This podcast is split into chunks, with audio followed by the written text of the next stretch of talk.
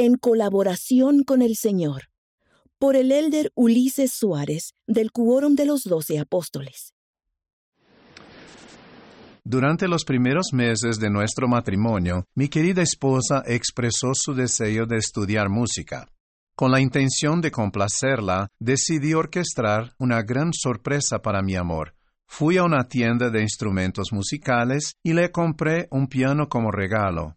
Entusiasmado, puse el recibo de compra en una cajita con un hermoso lazo y se la entregué, esperando una efusiva reacción de agradecimiento por su sumamente cariñoso y atento esposo. Cuando ella abrió la cajita y vio su contenido, me miró con amor y dijo, Oh querido, eres maravilloso, pero déjame hacerte una pregunta. ¿Es esto un regalo o una deuda? Después de deliberar juntos sobre aquella sorpresa, decidimos cancelar la compra. Vivíamos con un presupuesto de estudiantes, como sucede con muchos jóvenes recién casados. Esta experiencia me ayudó a reconocer la importancia del principio de la colaboración plena en una relación conyugal y la manera en que su aplicación podía ayudarnos a mi esposa y a mí a ser uno en corazón y voluntad. El Evangelio restaurado de Jesucristo proclama el principio de la colaboración plena entre la mujer y el hombre tanto en la vida terrenal como en las eternidades. Aunque cada uno posee atributos específicos y responsabilidades divinamente señaladas, la mujer y el hombre cumplen funciones igualmente importantes y esenciales en el plan de felicidad de Dios para sus hijos. Esto fue evidente desde el principio, cuando el Señor declaró que no era bueno que el hombre estuviese solo, por consiguiente, Él le haría una ayuda idónea para él. En el plan del Señor, una ayuda idónea era una compañera que caminaría juntamente con Adán, en colaboración plena. De hecho, Eva fue una bendición celestial en la vida de Adán, mediante su naturaleza divina y sus atributos espirituales, inspiró a Adán a trabajar en colaboración con ella para llevar a cabo el plan de felicidad de Dios para toda la humanidad. Tengamos en cuenta dos principios fundamentales que fortalecen la colaboración entre el hombre y la mujer. El primer principio es que todos son iguales ante Dios. Según la doctrina del Evangelio, la diferencia entre la mujer y el hombre no invalida las promesas eternas que Dios tiene para sus hijos y hijas. La una no tiene más posibilidades que el otro de obtener la gloria celestial en las eternidades. El Salvador mismo nos invita a todos nosotros, los hijos de Dios, a venir a Él y a participar de su bondad, y a nadie de los que a Él vienen desecha. Por lo tanto, en este contexto, a todos se nos considera iguales ante Él. Cuando los cónyuges entienden este principio y lo incorporan, no se posicionan en un cargo de presidente o vicepresidente en su familia. En la relación conyugal no hay superioridad ni inferioridad, y ninguno camina por delante ni por detrás del otro. Caminan uno al lado del otro, como iguales, como linaje divino de Dios. Se convierten en uno en pensamiento, deseo y propósito con nuestro Padre Celestial y Jesucristo al dirigir y guiar juntos la unidad familiar. En una colaboración entre iguales, el amor no es posesión, sino participación. Es parte de esa creación conjunta propia del ser humano. Mediante la participación verdadera, ambos se funden en una unidad sinérgica de un dominio eterno que sin ser compelido fluirá con vida espiritual hacia ellos y su posteridad para siempre jamás. El segundo principio importante es la regla de oro que el Salvador enseñó en el Sermón del Monte. Y así como queréis que los hombres hagan con vosotros, así también haced vosotros con ellos. Este principio indica una actitud de mutualidad, reciprocidad, unidad e interdependencia, y se basa en el segundo gran mandamiento, amarás a tu prójimo como a ti mismo. Se funde con otros atributos cristianos como la longanimidad, la benignidad, la mansedumbre y la bondad. Para entender mejor cómo poner en práctica este principio, podemos fijarnos en el lazo sagrado y eterno que Dios estableció entre nuestros primeros padres, Adán y Eva. Ellos se convirtieron en una sola carne, creando así una dimensión de unidad que les permitió caminar juntos con respeto, gratitud y amor, olvidándose de sí mismos y procurando el bienestar mutuo en su camino hacia la eternidad. Esas mismas características son las que buscamos en un matrimonio unido hoy en día. Mediante el celamiento en el templo, una mujer y un hombre entran en el santa orden del matrimonio, en el nuevo y sempiterno convenio. Por medio de este orden del sacerdocio reciben bendiciones eternas y poder divino para dirigir sus asuntos familiares mientras viven de acuerdo con los convenios que han hecho. A partir de ese momento avanzan de manera interdependiente y en colaboración plena con el Señor, especialmente en lo que respecta a cada uno de sus responsabilidades divinamente asignadas de cuidar y presidir en su familia.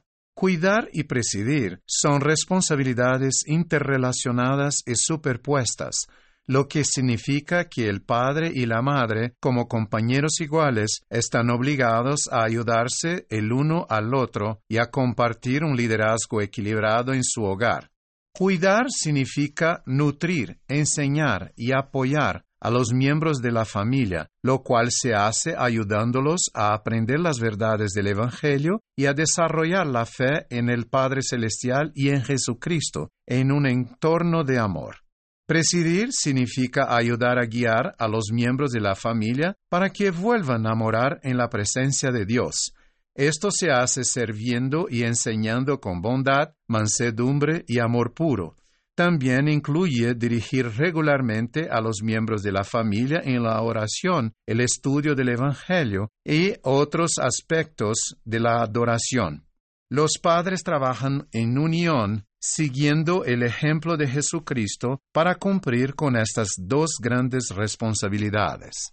Es importante observar que el gobierno en la familia sigue el modelo patriarcal, que se diferencia en algunos aspectos del liderazgo del sacerdocio en la Iglesia.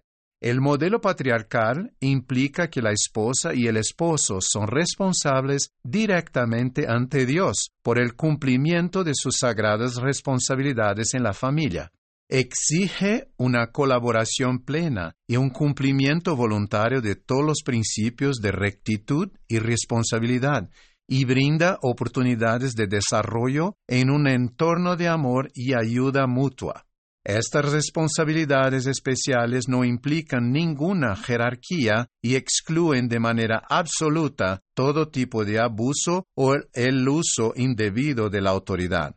La experiencia de Adán y Eva, después de dejar el jardín de Edén, ilustra bellamente el concepto de la interdependencia entre una madre y un padre que cuidan a su familia y presiden sobre ella.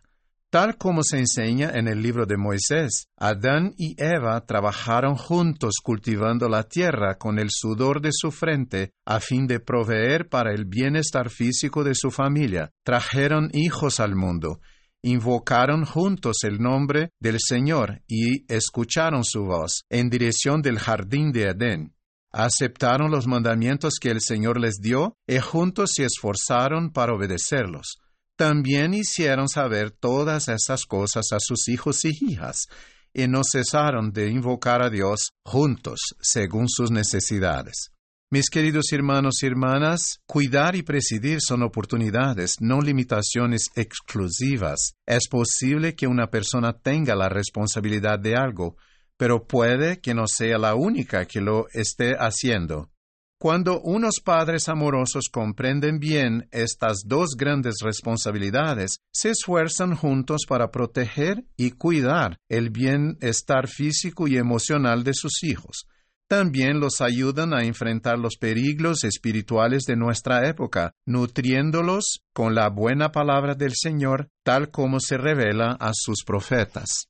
Aunque el esposo y la esposa se apoyan mutuamente en sus responsabilidades divinamente designadas, la discapacidad, la muerte u otras circunstancias pueden requerir una adaptación individual.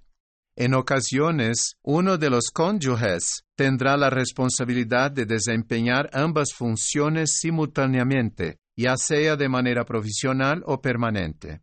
Hace poco conocí a una hermana y a un hermano que viven en esta situación. Como padres que crían solos a sus hijos, cada uno de ellos dentro de su ámbito familiar y en colaboración con el Señor, ha decidido dedicar su vida enteramente al cuidado espiritual y temporal de sus hijos. No han perdido de vista los convenios del templo que hicieron con el Señor y sus promesas eternas, a pesar de sus difíciles divorcios. Ambos han buscado la ayuda del Señor en todas las cosas, a medida que se esfuerzan continuamente por lidiar con sus desafíos y caminar por la senda de los convenios. Confían en que el Señor se hará cargo de sus necesidades, no solo en esta vida, sino por toda la eternidad. Ambos han cuidado a sus hijos enseñándoles con bondad, mansedumbre y amor puro, aun cuando experimentaban circunstancias difíciles en la vida. Por lo que sé, estos dos padres solteros no culpan a Dios por sus desgracias. Por el contrario, esperan con un fugor perfecto de esperanza y confianza las bendiciones que el Señor tiene reservadas para ellos. Hermanos y hermanas, el Salvador estableció el ejemplo perfecto de unidad y armonía de propósito y doctrina con nuestro Padre en el cielo. Él oró por sus discípulos diciendo, para que todos sean uno, como tú, oh Padre, en mí y yo en ti, que también ellos sean uno en nosotros, para que sean uno así como nosotros somos uno. Les testifico que a medida que nosotros, mujeres y hombres, trabajemos juntos en una colaboración verdadera y equitativa, les testifico que a medida que nosotros, mujeres y hombres, trabajemos juntos en una colaboración verdadera y equitativa, disfrutaremos de la unidad que enseña el Salvador al cumplir con las responsabilidades divinas en nuestra relación conyugal. Les prometo, en el nombre de Cristo, que tendrán entrelazados sus corazones con unidad y amor el uno para con el otro, que hallaremos más gozo en nuestro camino hacia la vida eterna, y que nuestra capacidad de servirnos los unos a los otros y de servir los unos con los otros se multiplicará de forma significativa. Doy testimonio de estas verdades en el sagrado nombre del Salvador Jesucristo. Amén.